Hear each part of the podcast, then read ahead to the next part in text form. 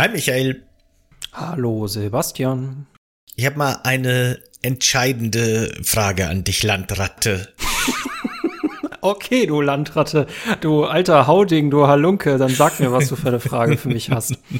Wie würdest du, ganz einfache Frage diesmal, wie würdest du dein Piratenschiff nennen, wenn du eins hättest? Uh, das ist so eine der Top drei Fragen, die sich jeder Pirat, Piratin stellen muss. Ähm, ich glaube, eine davon könnte auch sein, wie geht man mit einer Meuterei um?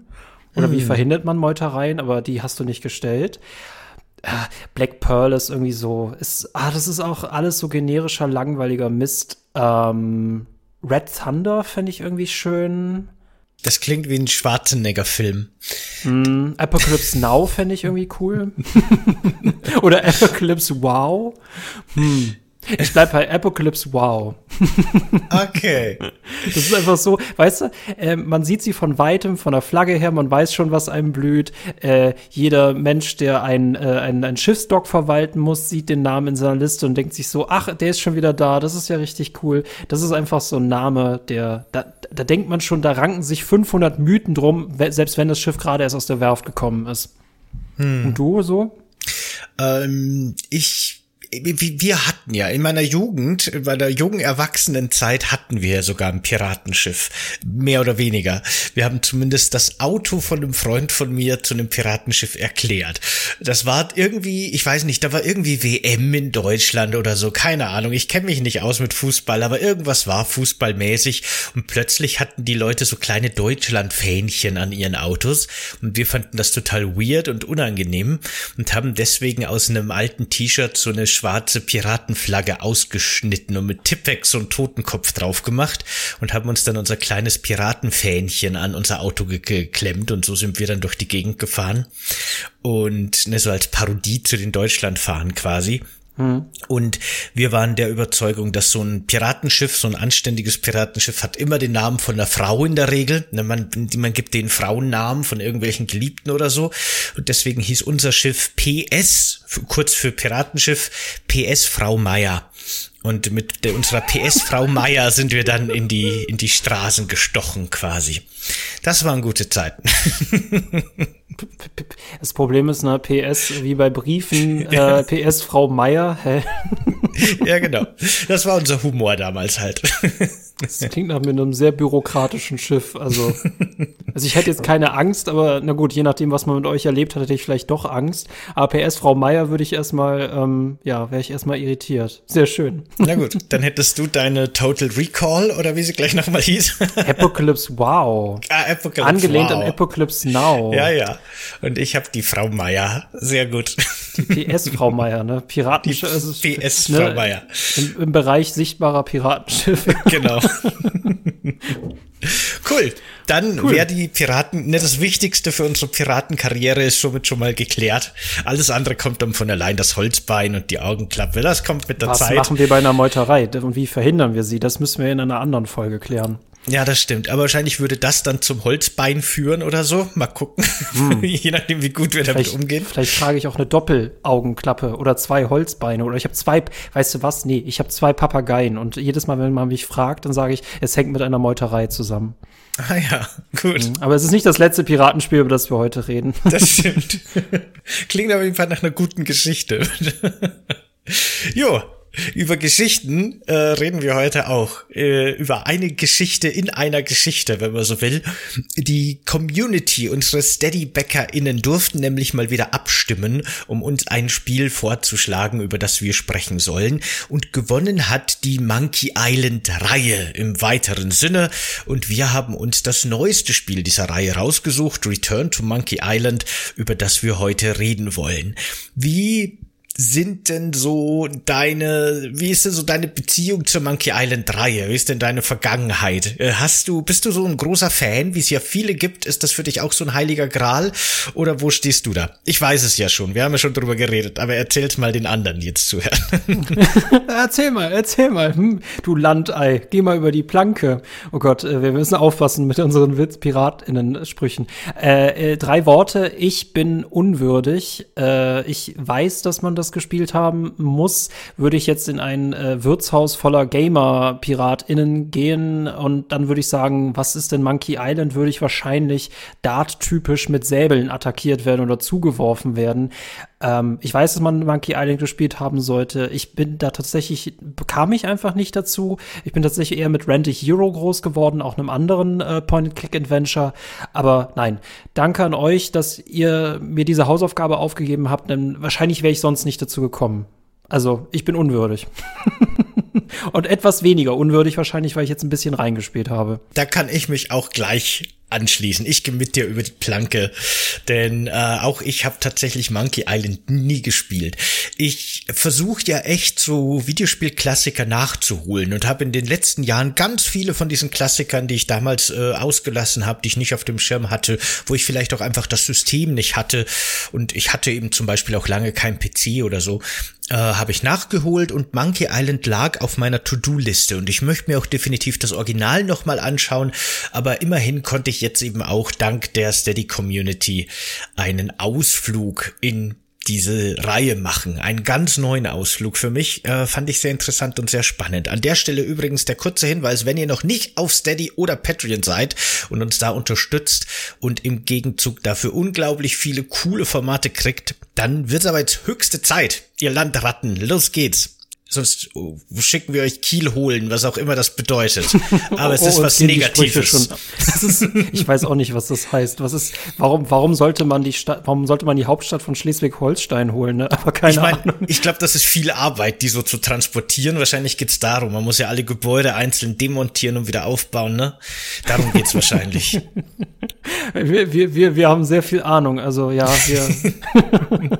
so viel Ahnung wie von Monkey Island muss man leider sagen. Wir sind da beide sehr blind und unvoreingenommen reingegangen in das Ganze, auf jeden Fall. Deswegen, aber ne, wir haben ja jetzt quasi Return to Monkey Island gespielt im Game Pass auf der Xbox.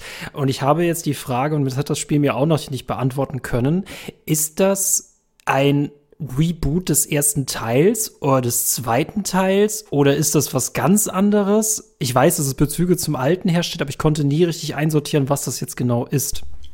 Also, soweit ich das verstanden habe, ne, ich habe ja von den Original Monkey Island Teilen auch nur gehört. Ist das jetzt tatsächlich ein Nachfolger und tatsächlich auch ein Nachfolger, der alle Teile so ein bisschen über so eine Metaebene verbindet und auch tatsächlich zum Abschluss bringt? Das ist so ein bisschen jetzt nach langer Pause, nach vielen, vielen Jahren, so der große Endpunkt, auf den alle gewartet haben. Das ist scheinbar Return to Monkey Island. Und im Nachhinein betrachtet auch ein bisschen ein weirder Einstiegspunkt in die Reihe für uns beide jetzt. äh, ja, deswegen äh, danke äh, dafür, dass ich vollkommen äh, zu Recht verwirrt war. ja. Also was ich ja. Ich, will, ich will nur ergänzen, was ich jetzt vor allem verwirrend finde an diesem Spiel. Es hätte ja nicht noch verwirrender sein können, dass wir ja noch nicht mal mit dem eigentlichen Abenteuer starten, sondern quasi mit allem, was nach diesem Abenteuer war und äh, uns Threepwood, der Pirat, der Held dieses Abenteuers, von seinem Abenteuer erzählt. Also das ist schon auf so vielen Ebenen Meta für mich. Also äh, danke euch. Egal, was ich euch getan habe, dass ich das verdiene. Aber ich habe sehr gelacht, danke. Man merkt, finde ich, schon von Anfang an in diesem klassischen Point-and-Click-Adventure, dass das Spiel ja immer noch ist, dass das sehr viel Bezüge zu vorherigen Teilen macht, die ich auch ehrlich gesagt teilweise nicht verstanden habe. Ich habe mir nur gedacht, was, so ein Gag nach dem anderen kam in den Dialogen schon ganz am Anfang und ich dachte mir immer, ah, das ist bestimmt ein Bezug zu irgendwas Altem und aha, das wüsste man wahrscheinlich. Das würde man verstehen, wenn man das erste gespielt hätte, alles klar. Aber ich, ich war halt wirklich verwirrt manchmal. Also du hattest auch so einen Außenseiterzähler laufen. Bei mir hat er auch die ganze Zeit Pling gemacht. Ja. Das verstehst du jetzt, weil das verstehst du nicht, weil du nicht drin bist. Da muss man dabei gewesen sein, genau. Das ist wie dieses, wie, wie wenn man unter FreundInnen unterwegs ist, ne, und dann die irgendwelche Geschichten erzählen. Ach ja, Michael, das kennst du nicht. Und, dann, und irgendwann mal hat man sich dazu entschieden, dann die Sachen nicht alle hervorzuholen, weil es sonst viel zu lange dauern würde. Aber es, es ist trotzdem so. Ja, Es ist schon interessant. Also äh, das Spiel geht ja erstmal ganz anders los, als ich es erwartet hätte. Ne? Wir kennen ja zumindest, also ich und du bestimmt auch so von Bildern und Erzählungen und Videos kennt man ja natürlich die Monkey Island Reihe.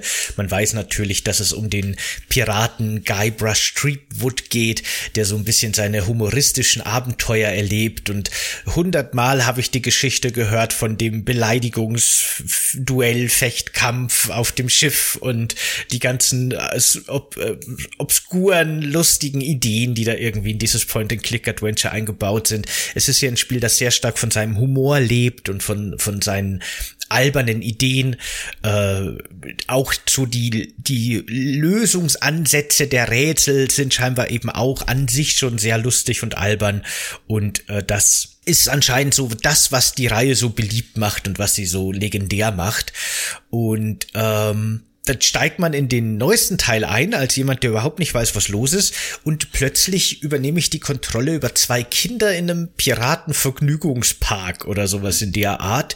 Und die große Quest am Anfang, die man kriegt, ist, dass man sich einen ziemlich widerlichen Hotdog-artigen Skorbut-Würstchen-Dingens von irgendeinem so ekligen Laden holen muss. Und da war ich gleich mal leicht verwirrt.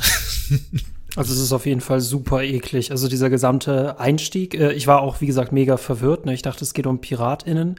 Und ich dachte, spielen wir jetzt die, die, die Kindheit von unserem Piraten. Tun wir nicht. Aber das ist quasi so das Tutorial, dass wir jetzt mal lernen, wie Point-and-Click-Adventures funktionieren. Und gleich darf ich Geld im Klo suchen, um mir dieses widerliche Hotdog zu kaufen. Warum auch immer ich das will. Aber gut, Videospiele. Ja, es sind halt Kinder, ne? Ich finde, das ist schon auch ganz nett dargestellt, dass diese beiden Kinder halt einfach so ein bisschen so, ne, im Bayerischen sagt man Lausbuben sind. die sind einfach, die, die spielen Streiche und machen Albernheiten, aber nie irgendwie böswillig oder sowas, sondern sind halt wirklich einfach so, die so zwei Schlawiner und äh, ergaunern sich dann quasi auch so ein bisschen diese ekelhaften Würstchen, indem sie eben so eine, ich habe es nicht ganz verstanden, irgendwie so ein so ein irgendwas, das so ähnlich aussieht wie eine Währung für diesen Vergnügungspark aus dem Klo stehlen. Auch dieses, ich, ich, ich weiß manchmal nicht vom Videospiel, diesen Hang zum absichtlich zum Ekligen haben. Ich verstehe es nicht ganz. Aber was man auf diesem Klo findet, ist ein falscher 50er oder so eine falsche Währung. Und das, dies wird nur aus dem Grund wird das angenommen in diesem komischen, dubiosen Hotdog-Laden, weil diese Person eine Brille aufhat mit so einem furchtbaren Fettfilm, dass der nicht erkennen kann, was ihm da genau gegeben wird. Weshalb ich nicht weiß, warum das nicht schon längst pleite gegangen gegangen ist, wenn man ihm quasi alles runde Metallische als Währung geben kann. Aber gut. Das ist ja auch so ein bisschen der, der also ich meine, das Spiel ist sehr lustig, jeder ja, Dialog ist gut geschrieben und das ist schon auch nett und ich fand das da auch schon sehr lustig und sehr widerlich, weil man sieht ja dann so in Nahaufnahme dieses, diese Währung, dieses vier, diese viereckige, rundliche Ding, das da am Boden liegt und das ist ja wirklich in, Dreck gehüllt, ne, auf dieser ekelhaften Toilette, die halt wirklich so übertrieben comichaft widerlich ist. Da läuft irgendwie aus einer Leitung neben dem Schild, wo steht bitte Hände waschen, so braune Soße in den Gully und alles ist super widerlich. Und dann sieht man in Nahaufnahme, wie dieses Kind diesen, diesen, diese Münze aufhebt und da klebt irgendwie undefinierbarer Dreck dran. Es ist super widerlich. Und dann geht man zu diesem Hotdog-Stand und der Verkäufer nimmt dann diese Münze und beißt so drauf, um zu überprüfen, ob sie echt ist. Und das ist so eine eklige Szene. Also das Draufbeißen sieht man nicht mehr in Nahaufnahme, aber man hat gerade noch das Bild im Kopf von dieser ekligen Münze. Und da hat mich das Spiel schon ein bisschen abgeholt, muss ich sagen, mit dem Gag. Das fand ich nett und ziemlich widerlich. Ich, ich bin nicht, das Problem ist, mit Fäkalhumor kriegt man mich überhaupt nicht. Ich fand es aber trotzdem äh, sehr charmant. Also vor allem, wie die Figuren miteinander reden. Das ist so ein Spiel, da freust du dich über jeden Satz, weil du weißt, jeder Satz ist irgendwie gut geschrieben. Das hast du bei anderen Spielen, hast du da Angst vor, ne? Weil du weißt, da steckt keine Idee hinter. Bei dem Spiel freue ich mich jedes Mal, wenn die Figuren den Mund, den Mund öffnen. Und selbst wenn sie ihren Mund öffnen, um in sowas Ekliges reinzubeißen. Also ich bin froh, dass es nicht das gesamte Spiel über Fäkalhumor gibt, aber ja, okay, nehme ich mit. Äh, das Tutorial, das da am Anfang gemacht wird, fand ich ja auch echt nice integriert. Die haben da ein paar sehr schöne Ideen gehabt. Man kann da zum Beispiel zu so einem Platz gehen, zu so einer Rennbahn im Grunde. Da äh, führen die dann so einen kurzen Dialog, dass die beiden Jungs jetzt ein Rennen Rennen machen und dann lernt man quasi, dass man sprinten kann, wenn man die Taste gedrückt hält. Oder es gibt so einen Anker, der da irgendwo liegt, so ein ausgestellter Anker und dann kann man den anklicken und dann sagt unsere Hauptfigur so vom wegen so, ja, ist halt irgend so ein Anker und das Mädchen, das dann noch mit dabei ist, dass die beiden Jungs dann treffen, sagt dann so, naja, das ist nicht einfach nur ein Anker. Die Geschichte der Anker ist viel komplexer und hält dann einen unglaublich langen Monolog über die Geschichte von Anker und wie die ihre Form verändert haben und wie die historisch abgeleitet wurden und wie sich das Material verändert hat. Und das ist eine super lange und sehr langweilige Geschichte. Finde ich super lustig, dass das voll vertont ist. Und da ploppt dann das Tutorial auf, dass man Dialoge überspringen kann. Und dann drückt man halt einfach zwei Minuten lang die B-Taste, um den Dialog zu überspringen. Außer man will ihn sich ganz anhören. Und äh, er hört einfach nicht auf. Das Mädchen erzählt und erzählt und ich habe immer wieder so kurze Fetzen mir angehört von irgendeiner W-Form, die die früher hatten, aber W hat dann Unglück gebracht und dann sind die irgendwie von Holz auf Metall umgestiegen und so weiter und so fort. Fand ich sehr, sehr lustig, muss ich sagen. Sehr schön. Äh, was hast du dir gewünscht, als du äh, den Penny in den Glücksbrunnen geworfen hast? Bei mir war es, dass sie rückwärts sprechen. Und zum Glück haben sie das nicht über das gesamte Spiel gemacht, weil ich war schon etwas irritiert, als das Spiel mir erklärt hat, hier solltest du speichern, damit du halt alles Mögliche ausprobieren kannst. Und ich dachte mir, nein, ich möchte jetzt keinen Spieldurchlauf haben, wo die ganze Zeit rückwärts sprechen. Das ist Gott sei Dank nicht passiert.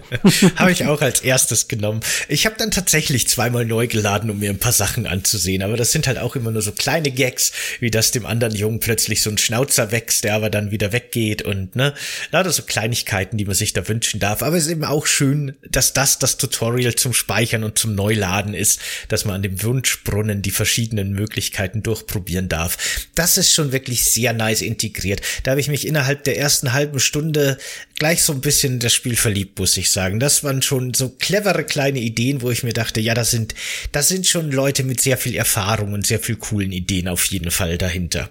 Das hat man gemerkt. Und die auch sehr gute und lustige Dialoge schreiben können. Ich habe auch wieder das Gefühl, also dafür, dass ich mich die ganze Zeit so als Außenseiter empfunden habe, dachte ich mir so, jetzt würde ich gerne doch ein Innenseiter sein. Ne? Jetzt würde ich doch gerne das, äh, die ersten Teile spielen, um die ganzen Bezüge zu verstehen, weil es scheint ja schon eine sehr launige Reise gewesen zu sein. Mm, auf jeden Fall. Genau, dann kommt ja quasi so dieser große Plot-Twist so ein bisschen, ne, wo man dann versteht, was eigentlich los ist. Dieser Junge geht dann eben zu seinem Vater auf die Parkbank und dieser Vater ist eben Guybrush Streetwood. Man erkennt den auch als Außenseiter der Reihe sofort und der erzählt dann quasi äh, dem Geschichten, dem Jungen, seinem Sohn, seine Geschichten und der hat dem eben auch schon die Geschichten von The Secret of Monkey Island erzählt und von den Nachfolgern und jetzt äh, hat der Sohn so gesagt, so, hey, aber jetzt mal äh, unter uns so, in deiner ersten Geschichte, The Secrets of Monkey Island. Da geht's zwar um Piraten, böse Geisterpiraten und entführte Frauen und Rettungsaktionen, aber warum heißt die Geschichte eigentlich The Secret, also das Geheimnis von Monkey Island? Du löst nie irgendein Geheimnis auf. Und dann sagt äh, Guybrush, Guy, Guybrush Threepwood so von wegen so, ja, ja, das ist noch mal eine andere Geschichte, die kann ich dir jetzt gerne erzählen. Und dann beginnt quasi in einem eigenen Startbildschirm noch mal The Return to Monkey Island, wo es diesmal drum geht, welches Geheimnis ist denn da eigentlich, das quasi der erste Teil schon angeteased, aber scheinbar nie aufgeklärt hat. Und das ist natürlich dann so ein Callback, so, so Fanservice, den ich auch nett fand, aber natürlich halt den Impact überhaupt nicht spüren konnte, als jemand, der da neu ist. Vor allem, wie lange dieses Intro gedauert hat, ne? wie viele Menschen da mitarbeiten und das geht, es dauert und dauert und dauert und dauert. Und ich denke so, okay, jetzt beginnt die Zeitreise, ich muss mich auf die 90er wieder gefasst machen. Mhm. ich habe da ehrlich gesagt bei dem Intro so ein bisschen mein Handy in die Hand genommen und Twitter durchgescrollt, weil es hat schon sehr lang gedauert. Ich wollte es aber auch nicht wegdrücken, nicht, dass ich irgendeine Cutscene überspringe oder so. Aber ja, so war das damals.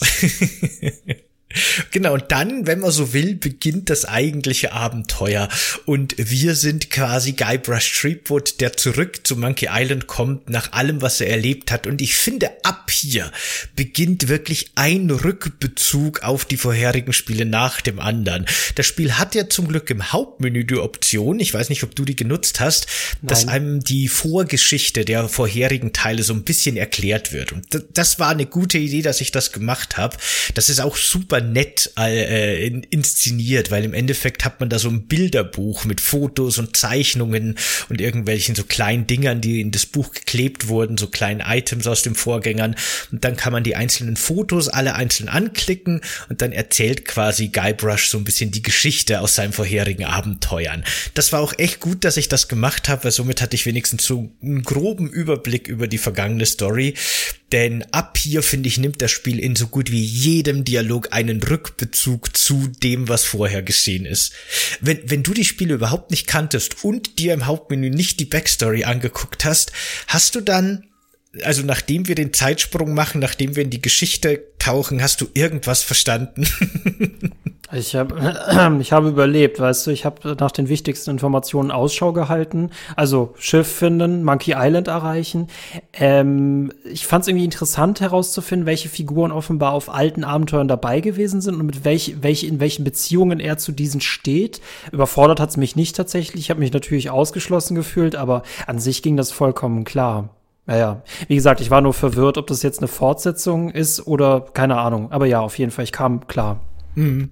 Genau, es ist halt, es gibt halt da so viele Figuren, ne, so viele Dialoge, die eben so ganz klare Rückbezüge herstellen. Da trifft er irgendwie so die neuen drei Piraten Obermuftis und äh, sagt dann so, so, hey, ihr solltet vielleicht nicht hier an dem Tisch setzen, das hier ist der Tisch für die Piraten Overlords. Und dann sagen die so, ja, wir sind die neuen Piraten Overlords. Und dann erzählt er eben so von den drei alten Leuten, die vorher da waren. Wo sind die denn jetzt eigentlich? Und offensichtlich, ne, habe ich mir da gedacht, gab's wohl früher andere Piraten-Overlords, die ihm wohl auf seine Reise geschickt haben, drei so Piratendeeds zu äh, auszuführen. Aber keine Ahnung, ne, ist halt so ein Bezug.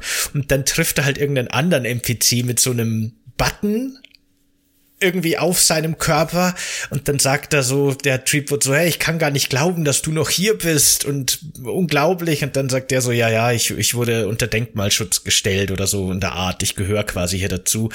Und dann kann man die Option wählen, dass man ihm auf irgendwas an, also er soll einem von irgendwas erzählen. Und dann sagt der so, nee, ich will dir von nichts erzählen. Und dann sagt man so, ja, aber warum trägst du den Button, auf dem steht, ich soll dich da noch fragen? Und dann sagt er so, ja, ich trag den schon so lange, der ist mit mir verbunden, ich bin schon mehr Button als Mensch. Und das sind halt auch lauter so offensichtliche Bezüge zum ersten Teil, die man aber halt einfach nicht versteht. Die Dialoge sind trotzdem super lustig, ne? Also ich hatte wirklich, das ist wirklich eins von diesen Spielen, da freut man sich über jedes Objekt, das man anklicken darf und über jede Figur, mit der man reden darf, weil man weiß, jeder Satz ist irgendwie, hat das Potenzial, einem wirklich zum Schmunzeln zu bringen. Aber es, es war wirklich so viel, so Fanservice und so viel Rückbezüge auf den ersten Teil. Ich habe mir die ganze Zeit nur gedacht, es wäre echt interessant zu wissen, was das für eine Figur im Original war. Ich habe auch tatsächlich nicht alles angeklickt. Also ich finde es echt gut. Das sollte auch die Stärke eines Point-and-Click-Adventures sein, dass du wirklich hinter allem was Spannendes hast. Und selbst wenn es nur irgendwas total gewöhnliches wie ein Fenster ist und die Figur dann darauf reagiert, ja, ist halt nur ein Fenster. Ich habe keine Ahnung, warum du draufgeklickt hast. Ähm, ich kann jetzt äh, stundenlang ins Feuer starren, auch wenn das ziemlich langweilig ist. Also das ist sich auch selbst verarscht. Das ist halt wirklich ähm, fantastisch. Ähm, ich habe, wie gesagt, versucht, dieses moderne Abenteuer zu verfolgen und weniger in dieser Nostalgie äh, zu hängen und hoffe auch, dass das Spiel tatsächlich mal was, also wirklich viel Neues erzählt, ohne jetzt die ganze Zeit nur in solchen äh, Bezügen zu sein. Also ich fand die Mischung ganz gut, ähm, war aber natürlich auf der Mission, jetzt mein Schiff zu finden. Äh, und ich, ja, ich liebe auch einfach jeden Dialog. Ich habe lange gewartet, bis ich dachte, okay, wann kommen denn jetzt diese typischen Kombinations? Ich muss irgendwas hier einsetzen. Das lässt ja extrem lange erstmal auf sich warten, weil wir erstmal nur die gesamte Zeit diese Insel erkunden und mit allen reden, bevor man die ersten Rätsel findet. Es gibt ja dann, äh, hast du eigentlich genau, hast du am Anfang eigentlich den Casual-Modus oder den Hard-Modus genommen? Casual. Ich auch, weil ich wollte so ein bisschen, ne, für den Podcast, wir haben ja begrenzte Zeit für unsere Folgen. Wir haben es auch obviously beide noch nicht durchgespielt, äh, laut How Long to Beat Out, das spielt 10 bis 15 Stunden, das sprengt so ein bisschen den Rahmen für unsere Sonntagsfolgen, unsere gemütlichen, wöchentlichen kleinen. Aber äh, ich habe auch den Casual-Modus genommen, weil ich mir dachte, dann sehe ich mehr vom Spiel und komme besser voran. Mich würde sehr interessieren, wie viel schwerer oder anders die Rätsel auf dem Hard-Modus sind Denn das, was ich jetzt gesehen habe, sind die Rätsel erstens nicht super komplex und meistens relativ offensichtlich. Und zweitens kriegt man ja auch von dieser Voodoo-Priesterin, die man ziemlich am Anfang treffen kann, ein Buch der Hinweise. Und im Endeffekt, wenn man will, verrät einem das einfach ganz genau alles, was man machen muss. Also es gibt quasi den Guide im Spiel. ich gehe davon aus, dass in einem Hardcore-Modus dieses Buch nicht existiert. Denke ich auch. Ja.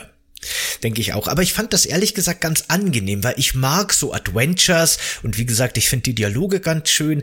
Aber bei so vielen Adventures, die ich gespielt habe, so Point-and-Click-Adventures, so die alten Sam Max-Teile und so weiter, kam ich immer wieder an so Punkte, an denen ich einfach nicht weiter wusste.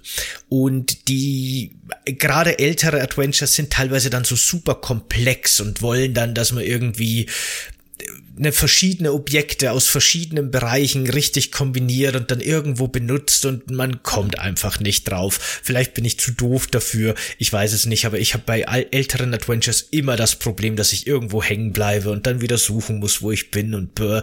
Und da fand ich das erstens ganz interessant und ganz cool, dass die überhaupt so einen Casual-Modus für Leute wie mich einbauen äh, und dass es dann eben noch dieses dieser Guide, dieses diesen Guide im Spiel gibt. Ne? Fand ich ganz interessant und fand ich ganz cool für echte Hardcore Point-and-Click-Fans ist das wahrscheinlich so der Dark Souls Easy-Modus, der nicht existieren dürfte. Aber ich fand das sehr angenehm und eine, eine coole Idee. Cool integriert.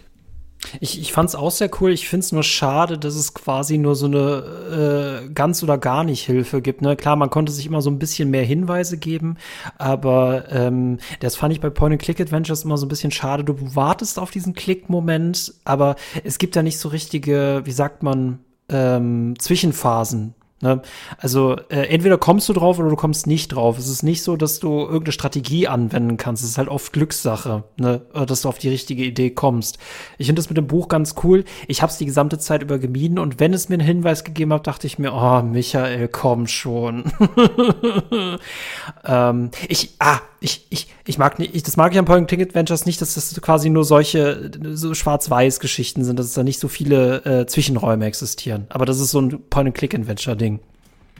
Was mir da aufgefallen ist, ist, dass eine Ebene in dem Spiel komplett fehlt, dass ich aus anderen, gerade älteren Point-and-Click-Adventures kenne und, und sehr schätze, ähm, dass ich weiß nicht, ob das die alten Monkey Island Spiele hatten, aber Return to Monkey Island hat es auf jeden Fall nicht, dass man einzelne Objekte in seinem Inventar miteinander kombiniert und dann eben auch mit anderen Objekten in der Umgebung ausprobiert also ist in älteren Point-and-Click-Adventures ist es zum Beispiel so, dass man einen Stock hat im Inventar und dann wendet man den Stock in der Welt an eine Glasscheibe an und dann sagt der Charakter im besten Fall irgendwas Lustiges, dass es jetzt vielleicht nicht die beste Idee ist, hier in der Bank die Scheibe einzuschlagen oder irgendwie sowas, ne? So diese diese Failed States, diese Fehler, die man macht, haben quasi auch äh, zum Erkunden eingeladen, weil man wurde mit irgendwas Lustigem belohnt. Und soweit ich das gesehen hat, gibt es das in Monkey Island nicht wirklich denn wenn man versucht, mit irgendeinem Gegenstand im Inventar äh, den in irgendwas auf die Welt anzuwenden, wird einem gleich von Anfang an so ein roter durchgestrichener Kreis angezeigt und man weiß sofort, das geht nicht. Und nur da, wo man es anwenden kann, fehlt dieser durchgestrichene Kreis. Und äh, da ist fast so ein bisschen humoristisches Potenzial geht da verloren. Das finde ich fast schade, weil gerade diese Kleindialoge von wegen, warum sollte ich jetzt hier den Fisch mit dem Ventilator kombinieren und was soll da draus werden? Äh, das war immer so ein bisschen so eine, so eine Stärke und so diese kleinen Überraschungen, die man erleben kann im Spiel, wo man auch belohnt wird für besonders skurrile Kombinationen. Das hat mir ein bisschen gefehlt. Aber meinst du mit belohnen, dass er dann irgendwas Kreatives und Witziges darauf sagt, dass genau. du diese Idee nicht haben sollst, oder dass er sagt, ha, das ist ein guter Blickwinkel? Weil an sich ist es ja eigentlich nur ein Fail-Ausruf, oder? Genau, genau. Es ist, es ist ein Fail. Also du hast quasi eine falsche Entscheidung getroffen, du hast Sachen falsch kombiniert, aber du wirst damit mit irgendeinem Gag belohnt, mit irgendeinem Witz, mit irgendwas Amüsantem. Äh, und das okay. macht dieses mhm. Rumprobieren quasi, um die Rätsel zu lösen, halt eben nicht frustrierend, sondern sogar motivierend. Könnte sein, dass im Hardcore-Modus dieser rote, dieses rote Kreuz nicht mit drin ist. Wer weiß, da hast du recht, ja, kann sein. Das haben wir jetzt leider beide nicht versucht. Wir sind halt doch eben Landratten, was Monkey Island angeht. ähm, ich fand es sehr interessant, nachdem ich an diesem Wirtshaus war und kläglich daran gescheitert bin, äh, mein Geld bei den Piraten-AnführerInnen zu bekommen, äh, bin ich so ein bisschen rumgelaufen. Ich finde es eigentlich ganz cool, was man sich da alles auf dieser Insel angucken kann. Ähm, ich glaube, das nächste, was ich mir angeguckt habe, war die Schlosserin und das fand ich auch sehr, sehr cool. Ähm, Einfach weil das einfach ein cooles Event ist, sie in ihrem Schlossladen, also in der Schlosserei zu besuchen und so ein bisschen was über Schlösser zu erfahren und auch auf die Idee zu kommen, okay, das könnte für ein Rätsel äh, interessant sein, vor allem wenn man dann später ins Gefängnis kommt. Ähm, aber ich moch, ich, ich habe die Insel in meinem Playthrough nicht verlassen. Äh, ich weiß aber, wie man sie verlassen kann, aber das fand ich auf jeden Fall gerade so bei Nacht. Das fand ich eigentlich ganz ziemlich cool, meinen Ausflug auf dieser Insel. Es gibt da auch noch wirklich ein paar so coole und witzige Passagen. Man äh, beschließt ja dann, weil ursprünglich ist ja die Story quasi, man möchte nach Monkey Island zurück, um da das große Rätsel zu lösen. Und dann erfährt man aber, dass zur gleichen Zeit der alte Konkurrent, der alte böse LeChuck, glaube ich, heißt er, genau ja. den gleichen Plan hat und gerade schon hier auf dieser Insel ist, auf Millie, um dort eine Crew zu rekrutieren, um eben genau das zu machen. Und dann möchte Guybrush Threepwood quasi sein eigenes Schiff und seine eigene Crew haben, um seinen alten Konkurrenten zu schlagen, aber ist halt so dieser sympathische Loser so ein bisschen, ne? Keiner nimmt ihn ernst, keiner will mit ihm auf Reise gehen und äh, er ist äh, er ist einfach erfolglos in seinem Unterfangen, seine eigene Crew und sein eigenes Schiff zu kriegen. Und dann beschließt er eben, dass er sich einfach der Crew von LeChuck anschließt, um mit ihm gemeinsam dahin zu segeln, um dann eine Meuterei anzufangen, ihn zu sabotieren, zuvorzukommen, was auch immer. Und man muss sich dann quasi so zur, im Rekrutierungsbüro melden und der einzige Posten, den es dann gibt, ist irgendwie, dass man das, das äh, quasi als, als äh, Reinigungspersonal an Bord geht und man muss aber seinen eigenen Mob mitbringen. Und das ist so das erste große Rätsel im Grunde, dass man jetzt seinen eigenen Mob craften muss. Und das ist eben so witzig, weil dann geht man in diese eine Kneipe, die es gibt und äh, geht dann in die Küche, wo man Koch trifft und der erklärt einem dann so die Kunst des Mobs. Und Mob ist nicht einfach nur ein Werkzeug für einen Koch, nicht sowas sowas einfältiges mm. wie ein Geschirrtuch, sondern der Mob ist was persönliches und einzigartiges und elegantes und ein echter Koch muss mit dem Mob verschmelzen. Und wir können deswegen nicht einfach einen Mob kaufen oder seinen Mob haben, wir müssen unseren eigenen Mob aus unseren eigenen Materialien craften. Und das ist so ein bisschen so dieser Ninja-Lehrmeister, dieser. Das war so gut. Ja, ja genau, dieser mhm. alte, übergewichtige Koch mit seinem Mob, der quasi uns jetzt in die Weisheiten der Mobkunst einweist. Das ist schon eine sehr lustige Szene einfach. Ja, das ist schon Hast wirklich du versucht, ihn zu klauen? Weil ich hab's versucht. Es geht anscheinend nicht, aber das Spiel belohnt dich dafür, wenn du es versuchst. Ach so, nee, habe ich nicht gemacht. Was passiert dann? Du musst ihm ein Kochbuch bringen, damit er äh, anfängt, für einen sehr speziellen Gast etwas zu kochen. Dann ist er abgelenkt. Dann kannst du ihm den Mob wegnehmen. Dann gehst du mit Mob zur Türe und dann kommt er um die Ecke. Nein, du kannst nicht meinen Mob nehmen. Du musst deinen eigenen machen. Und dann kriegst du eine Trophäe dafür und er geht dann wieder in seine Küche damit zurück. ja, sehr cool. Ja, das sind so diese Momente, ne? Das ist schon sehr, sehr cool. Also das hat mir schon echt gut gefallen. Das ist auch einfach dieser typische Ron Gilbert Humor. Hast du mal irgendwelche Spiele von Ron Gilbert gespielt? Nee, ich weiß aber, dass offenbar, wenn Indiana Jones von Lucas Arts auch von ihm ist, äh, dann kenne ich da zumindest auch witzige Passagen draus, aber die habe ich nicht gespielt. Das ist einfach so ein Kapitel, wahrscheinlich keine Zeit, kein Interesse, nicht das System dafür gehabt. Es liegt einfach, dieser Planet, dieser Spieleplanet liegt einfach ziemlich weit weg von mir. Und ich müsste mich erstmal dorthin verirren oder die Hausaufgabe bekommen, dorthin zu reisen. Mhm.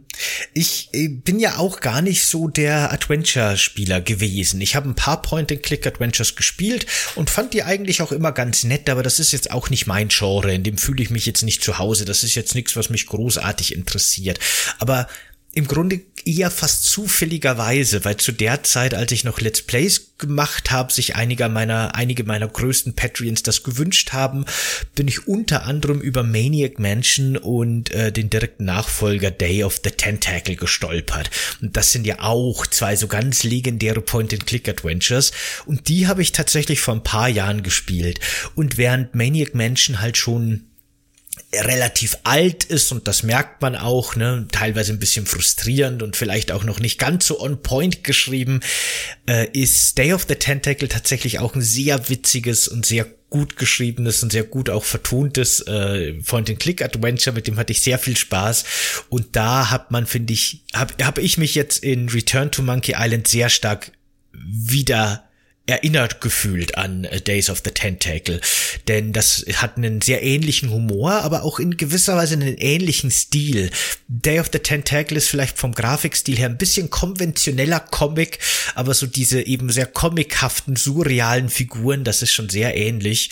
Und Return to Monkey Island hat ja auch einen echt einzigartigen Grafikstil gewählt. Ne? Das ist schon ein, ein Stil, den man definitiv wiedererkennt. Äh, vor allem, weil du ja so richtige Filmsequenzen jetzt mittlerweile in diesem neuen Teil hast. Also ich, ich fühlte mich einfach total heimatlich. Äh, äh, Point-and-Click-Adventures sind überhaupt nicht mein Genre. Ähm, ich habe auch noch nie ein Spiel von Dedelic gespielt, weil mir das einfach zu slow ist. Wegen dem Humor würde ich das sogar durchspielen wollen. Ja, und auch ich mag den Grafikstil, wenn es nicht gerade wir irgendwelche Münzen in irgendwelchen Toiletten rauskramen müssen.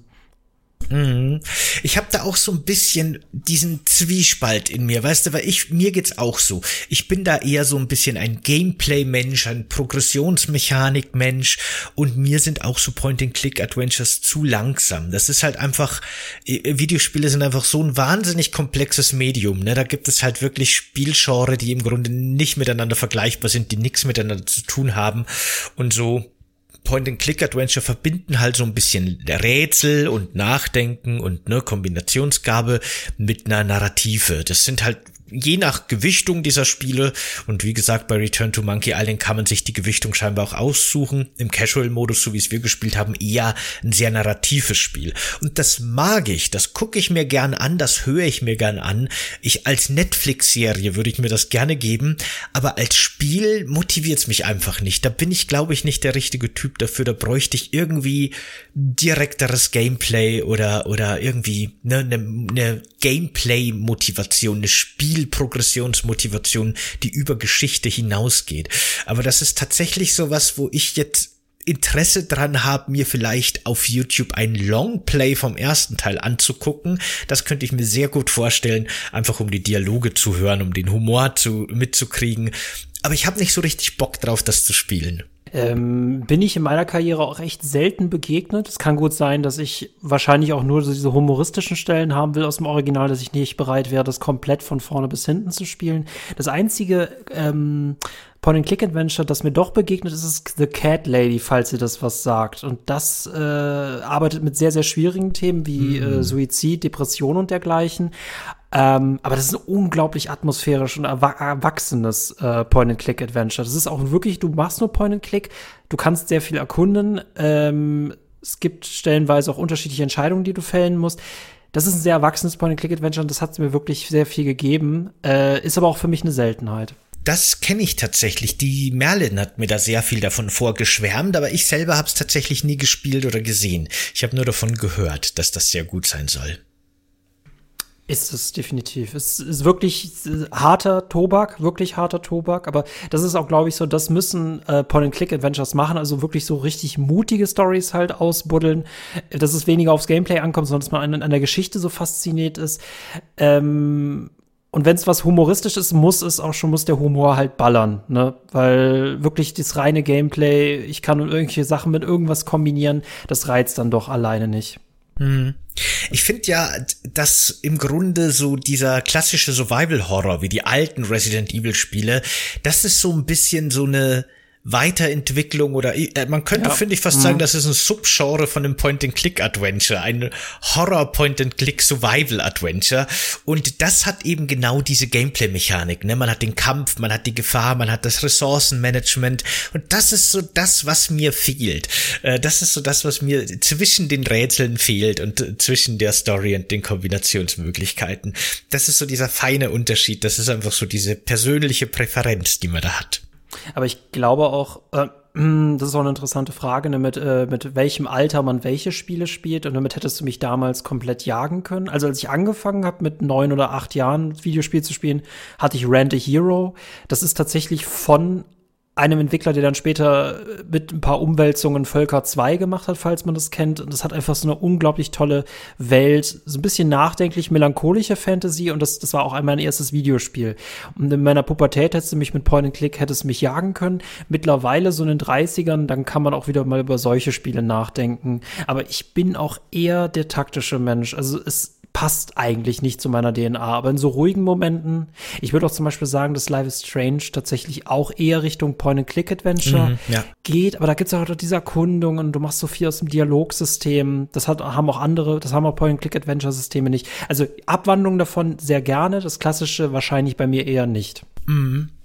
Es ist halt so ein so ein Nischengenre, ne? Das hatte so in den 90ern, in den 80er, 90ern die absolute Hochphase und von da kommen wahrscheinlich auch noch die meisten Fans dieses Genres, aber es ist bis heute schon relativ lebendiges äh, s- äh, eine lebendige Nische, die auf jeden Fall ihre relativ große Fangemeinde hat. Man merkt ja auch an Return of, äh, to Monkey Island. Ich weiß jetzt nicht, wie kommerziell erfolgreich das war, das Spiel, aber als das 2022 rausgekommen ist, war zumindest meine Twitter-Timeline, glaube ich, mindestens einen Monat lang komplett voll mit Return to Monkey Island Einschätzungen und Screenshots und Berichten und das hat definitiv in der Videospielszene, im Videospielbereich bei den Fans schon große Wellen geschlagen. Aber ansonsten hörst du von Point-and-Click-Adventures ja relativ wenig, ne? Wenn da nicht mal gerade irgendwie Dedelic was rausgebracht hat, Harveys neue Augen, Gronk es spielt oder Gronk selber eine Figur in dem Spiel vertont, hörst du von Solvers gar nichts.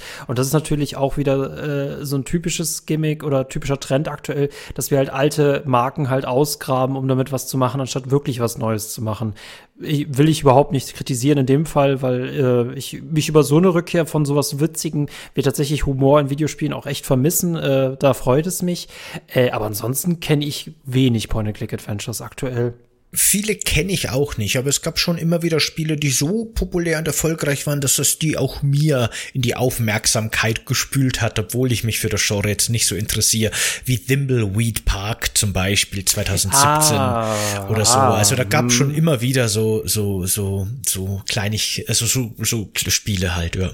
Äh, Norco fällt mir noch ein von 2022. Äh, Cyberpunk, Voodoo. Aber das, das bietet auch wieder eine sehr interessante atmosphärische Richtung. Ne? Dann, wir würden es wahrscheinlich von außen hin gar nicht Point-and-Click-Adventure nennen, sondern irgendwie, was weiß ich, Storyspiel oder so. Aber das, das bietet auch ein paar mehr Abwandlungen. Ja, stimmt. Diese alte Ära der Point-and-Click-Adventures, die liegt schon länger zurück. Ja. Oder äh, Broken Age fällt, fällt mir noch spontan ein, das ist auch schon Sagt wieder ein paar nix. Jahre her. Ne, aber ich, ich denke schon, dass das noch ein relativ lebendiges Genre ist, vor allem wenn man diese Telltales-Formel mit reinrechnen will, wobei da eben wirklich der Fokus viel mehr auf Dialoge statt auf Rätsel und solche Mechaniken verschoben wurde. Also für mich genau das Gegenteil von dem, was ich haben will. wobei ich das erste äh, Walking Dead sehr gut fand. Alles danach nicht mehr so, aber das erste habe ich sehr gut gefunden. Aber ja, das ist das. Ja, schon interessant. Irgendwie so ein, eine, eine Nische, ein Kapitel der Videospielgeschichte für sich, zu dem ich bisher nur wenig Zugang hatte und wenig Kontakte. Und ich finde es auf jeden Fall interessant, dass unsere SupporterInnen auf Steady, unsere BäckerInnen uns da reingeschickt haben mal wieder, dass ich mal wieder so ein kleines Kapitel hier mir anschauen durfte. Wie gesagt, ich konnte das Spiel bei weitem nicht durchspielen jetzt in der Vorbereitung, aber ich glaube, ich werde es mir fertig ansehen. Ähm, ich habe mir ich habe mich tatsächlich schon gespoilt, weil ich wissen wollte, wie es ausgeht und habe mir die letzte Stunde von Monkey Island auf YouTube angeguckt und ich weiß nicht, wollen wir einen kleinen Spoiler-Part machen, dass ich dir den großen Twist verraten kann? Das, was ist eigentlich das Mysterium von Monkey Island und die große Auflösung des Ganzen? Ich wäre jetzt davon ausgegangen, dass sie es einfach wieder nicht auflösen. Das wäre eigentlich passend gewesen. Lass uns einen Spoiler-Part einbauen. Okay, dann machen wir das jetzt, würde ich sagen. Dann würde ich sagen, machen wir hier jetzt einen Cut. Äh, unsere kleine Reise, unsere wirklich Außenperspektive auf das Spiel äh, habt ihr jetzt gehört. Das war und als als wirklich Fremde zu der Reihe und Fremde zu dem Genre auch haben wir uns da äh, reingetraut und haben durchaus positive Erfahrungen gemacht, auch wenn es vielleicht nicht unseres ist. Aber jetzt beginnt der Spoiler-Part. Wenn ihr Return to Monkey Island noch selber spielen wollt, dann macht jetzt am besten Schluss mit dem Podcast. Äh, wenn ihr es auf YouTube guckt, ne, vergesst nicht, das Video zu liken, abonniert den Kanal, wenn ihr es noch nicht getan habt und lasst uns gerne einen Kommentar zu dem Spiel und dieser Folge da. Und wenn ihr das jetzt über die Podcast-App hört, freuen wir uns sehr über eine positive Bewertung und schaut gerne auf unserem Discord vorbei, dort können wir uns unterhalten. Und jetzt geht's in den Spoiler-Part. So, das Geheimnis von Monkey Island. Ich finde den Schluss ganz interessant. Ich finde das echt ganz nett, wie, da, wie die das gemacht haben. Das ist ein, ein kontroverser Schluss. Ich habe mitbekommen, dass der viel diskutiert wurde, ohne dass er gespoilt wurde. Und ähm, ich kann verstehen, warum. Das ist schon ja, da haben die sich ganz schön was getraut. ich weiß nicht warum, erhelle mich. Denn der Schluss von dem Spiel, es, also ne, die, die Lage spitzt sich immer mehr zu und es kommt zur Konfrontation zwischen unseren Heldinnen und, und dem Oberschurken und es geht letztendlich darum, die große Schatzkammer zu öffnen und das Geheimnis von Monkey Island zu lüften. Und als dann Guybrush Threepwood diese Kammer betritt und das, das, das Geheimnis endlich lüftet, äh, findet er sich in einem Vergnügungspark wieder. Und der Vergnügungspark sieht genauso aus wie die Stadt, die, die man am Anfang betreten kann, diese Insel äh, Mili. Und dort stehen irgendwelche Roboter und so, ne, so fest verbaute animatronische Roboter, die aussehen wie die Charaktere. Und ein Kerl kommt zu unserem Guybrush und sagt so, hey, ich gehe jetzt nach Hause, hier vergiss nicht überall das Licht auszumachen, bevor du gehst, ich gebe dir den Schlüssel. Und dann verschwindet der. Und Guybrush steht da mit seiner Piratenmontur und am Ausgang wartet quasi schon seine Frau, die, die Love Interest Figur aus den Monkey Island Teilen und sagt so, so, jetzt macht das Licht aus, gehen wir nach Hause. Und dann geht er zu allen Ausstellungsobjekten, die auch so ein bisschen die Geschichte, die wir gerade erlebt haben, darstellen. Und er macht überall, benutzt er den Schlüssel, um das Licht auszumachen. Und dann gehen die beiden nach Hause. Und so endet die Geschichte das ist der, das, das ist die Auflösung, das ist das Ende. Ne, und am Schluss sagt dann, dann geht's wieder zurück auf die Erzählebene, wo er seinem Sohn eben die Geschichte erzählt und der Sohn sagt dann so, ey, das ist ja voll das blöde Ende, was soll denn das jetzt? Kannst du mir nicht ein cooleres Ende erzählen? Und dann kriegt man noch so ein paar Optionen, wie zum Beispiel, ja, okay, da war ein Schatz voller Diamanten und Gold und so weiter, ne? Kann man sich selber so ein bisschen sein Ende noch aussuchen. Aber im Endeffekt ist der Reveal für mich zumindest ziemlich eindeutig, dass das halt die Geschichten sind, die sich dieser Guybrush für seine Kinder ausgedacht hat und ihn erzählt hat, basierend auf seinem aktuellen oder früheren Job in irgendeinem so Piratenvergnügungspark. Das, das ist der Reveal, das ist der Plot-Twist. Äh, Moment, also dass er nie wirklich Pirat war, sondern nur in einem Vergnügungspark ist? Oder ist genau. es quasi einfach nur am Ende die Auflösung, dass das Videospiel zugibt, ein Videospiel zu sein? Also so wie ich das verstanden habe, ne, kann man jetzt vielleicht auch auf verschiedene Arten und Weisen interpretieren, aber für mich war die Botschaft, unser Guybrush hat früher in einem Vergnügungspark für Piraten gearbeitet oder tut's immer noch, deswegen auch das Piratenkostüm. Da hat er auch seine Frau kennengelernt, die im Grunde auch nur eine andere Angestellte war und jetzt erzählt er seinen Kindern Geschichten aus diesem Vergnügungspark, die er als seine Piratengeschichten verkauft. Und die früheren Spiele, die man alle spielen durfte, sind quasi diese Kindergeschichten, die er sich basierend auf seinem Job auf diesem Vergnügungspark ausgedacht hat. Ende. Das ist, glaube ich, das ist, glaube ich, also da ist der Reveal stärker als der eigentliche Inhalt. Finde ich, also das mit, du, du hast Shutter Island wahrscheinlich gesehen. Nee, habe ich nicht gesehen. Ah, Mist. Okay, kann ich nicht anbringen, den Vergleich. Äh, Cow Shutter Island. Ähm, da finde ich, ne, diese, diese lineare Erfahrung von 0 bis 100 und dann den Reveal zu haben und dann plötzlich alles, was man gesehen hat, nochmal neu zu betrachten, finde ich dann viel stärker. Also wie, wie rum es erzählt worden ist, ist natürlich stärker als jetzt nicht der eigentliche Inhalt. Weil wenn wir es jetzt richtig rum erzählen würden, hi mein Junge, ich arbeite auf einem Platz und ich erzähle dir jetzt meine erdachten Geschichten, dann würde das überhaupt nicht funktionieren. Weißt du, diese Irritation ist ja nur auf den Reveal aus, ohne ein cooler Inhalt zu sein. Ja. Ah, weiß ich nicht. Ich hätte, glaube ich, so einen Bruch mit der vierten Wand wie bei The Stanley Parable hätte ich stärker gefunden. Aber ne, das ist halt immer so ein bisschen, wenn man so eine riesen Erwartung aufmacht, dann muss man sie auch irgendwie lösen. Das ist eben genau das Ding, ne? Das habe ich mir auch gedacht. Nach 30 Jahren, der erste Teil ist ja 1990 zum ersten Mal erschienen. Nach 30 Jahren, über 30 Jahren wird jetzt dieses Geheimnis aufgelöst. Das wird der Abschluss einer Serie. Ich glaube, es ist komplett egal, was die am Schluss gemacht hätten. Es wäre immer eine Enttäuschung gewesen. Man kann dem nicht gerecht werden. Mm, und so finde ich, haben sie zumindest ein echt interessantes Ende gefunden. Fand ich schon ganz nett, fand ich ganz clever, fand ich auch schön eingebaut. Es hat so diesen kurzen What the fuck Moment. Was ist jetzt hier eigentlich los? Wo bin ich jetzt gelandet? Hat was mit multidimensionalen Reisen zu tun oder so, ne? Und dann haben sie aber am Schluss nochmal eingebaut, dass man sein eigenes Ende wählen darf, wenn man so will. Äh, es, es, ist, es ist quasi egal. Es ist egal, was das Geheimnis ist. Darum ging's ja nie. Es geht um die Reise. Es ist das, was du erlebt hast, was wichtig ist. Das ist so ein bisschen die Botschaft, die da für mich mitschwingt. Und das fand ich ein cooles Ende. Äh, mutig auf jeden Fall, kann verstehen, warum das auch kontrovers diskutiert wurde.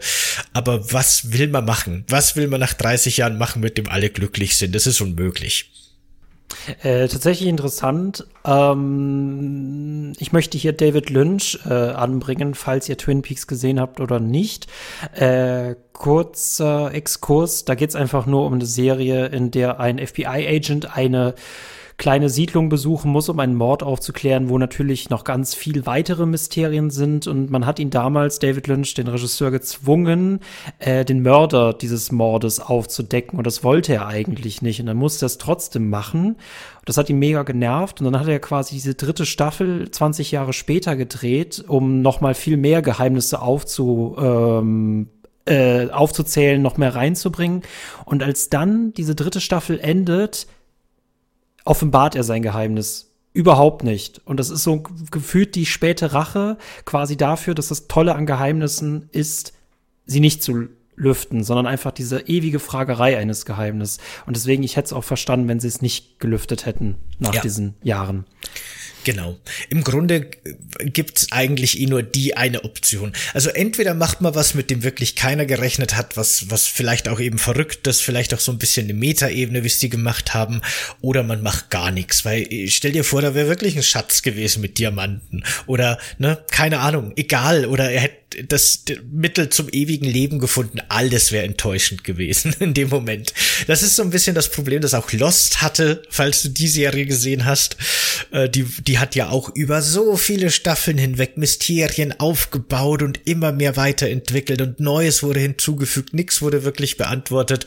Und dann kam ja auch am Schluss der große Reveal, der in dem Fall auch wirklich schlecht war. Also das war noch zusätzlich auch ein schlechter Reveal, aber die hätten auch kein gutes Ende mehr finden können. Dafür dafür gab es viel zu viel offene Fragen, da hat nichts mehr. Da hat eigentlich nichts mehr gepasst. Die Serie wurde ganz offensichtlich für die Mysterien geschrieben und es waren nie irgendwelche Antworten im Hinterkopf geplant.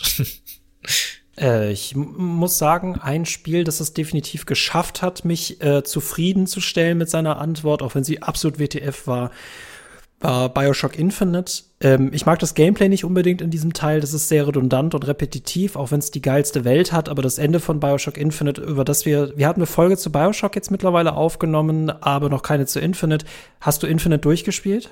Ja, habe ich durchgespielt. Das ist ein, das ist ein, das ist ein großartiges WTF-Ende mit einer Lösung. Und das kenne ich selten aus dem Gaming. Ja. Fand ich auch sehr gut. Hat mir gut gefallen und verbindet ja auch quasi diese sehr lose erscheinenden Teile miteinander. Also zumindest der dritte wirkt ja sehr losgelöst von den anderen Teilen. Und am Schluss macht dann irgendwie doch alles Sinn auf eine sehr komplexe Art und Weise. Sehr schön, finde ich auch, ja rate euch nur noch den DLC äh, Seebestattung dazu zu spielen, wenn ihr das Gefühl hattet, okay, ich habe doch noch offene Fragen und dann werden auch noch die beantwortet, denkt ihr euch, WTF, es ergibt alles einen Sinn. Und das ist für den DLC, finde ich, richtig gut. Der DLC ist fast gameplay-technisch sogar besser als das gesamte mhm. Spiel. Aber das in einer anderen. Das ist eine andere Geschichte. Ja, das ist eine andere Geschichte. Da, weil ne, beim Gameplay muss ich dir zustimmen. Ich habe das Spiel gehasst in seinen Arena-Kämpfen, aber es war es wert. ja, ja. Na schön. Dann wollen wir Schluss machen an der Stelle. Wollen wir das Licht ausmachen, ja? Genau. Machen wir noch, machen wir das Licht aus an den einzelnen Gerätschaften. Na schön, Leute, meine Abschiedsworte habe ich ja schon vor den Spoiler-Part gepackt. Ihr wisst, was zu tun ist. Liken, abonnieren, positive Bewertungen dalassen, auf Steady vorbeischauen für super viele, super tolle Bonusformate und neuerdings könnt ihr jetzt auch auf Patreon gehen. Ihr kriegt die gleichen Inhalte, es ist vollkommen egal. Ne, es ist einfach nur ein Angebot von uns, wenn ihr schon irgendwo Profile habt, wenn ihr aus irgendwelchen Gründen ein eine der beiden Plattformen bevorzugt, dann könnt ihr frei wählen und es ist gleich. Nur dann, vielen Dank fürs dabei sein. Vielen Dank an unsere BäckerInnen, dass sie uns in dieses für uns beide äh, quasi unseren blinden Fleck in der Videospielhistorie nochmal geschickt haben. Ich wünschte, unser Ausflug in dieses Spiel hätte noch länger sein können, aber wie gesagt, wir sind für die Sonntagsfolgen zeitlich angebunden. Aber ich werde auf jeden Fall noch ein bisschen einen tieferen Blick jetzt in die Reihe werfen, damit ich auch diese Bildungslücke mal geschlossen habe. Danke dafür und bis zum nächsten Mal. Ciao, macht's gut. Ciao. Arr.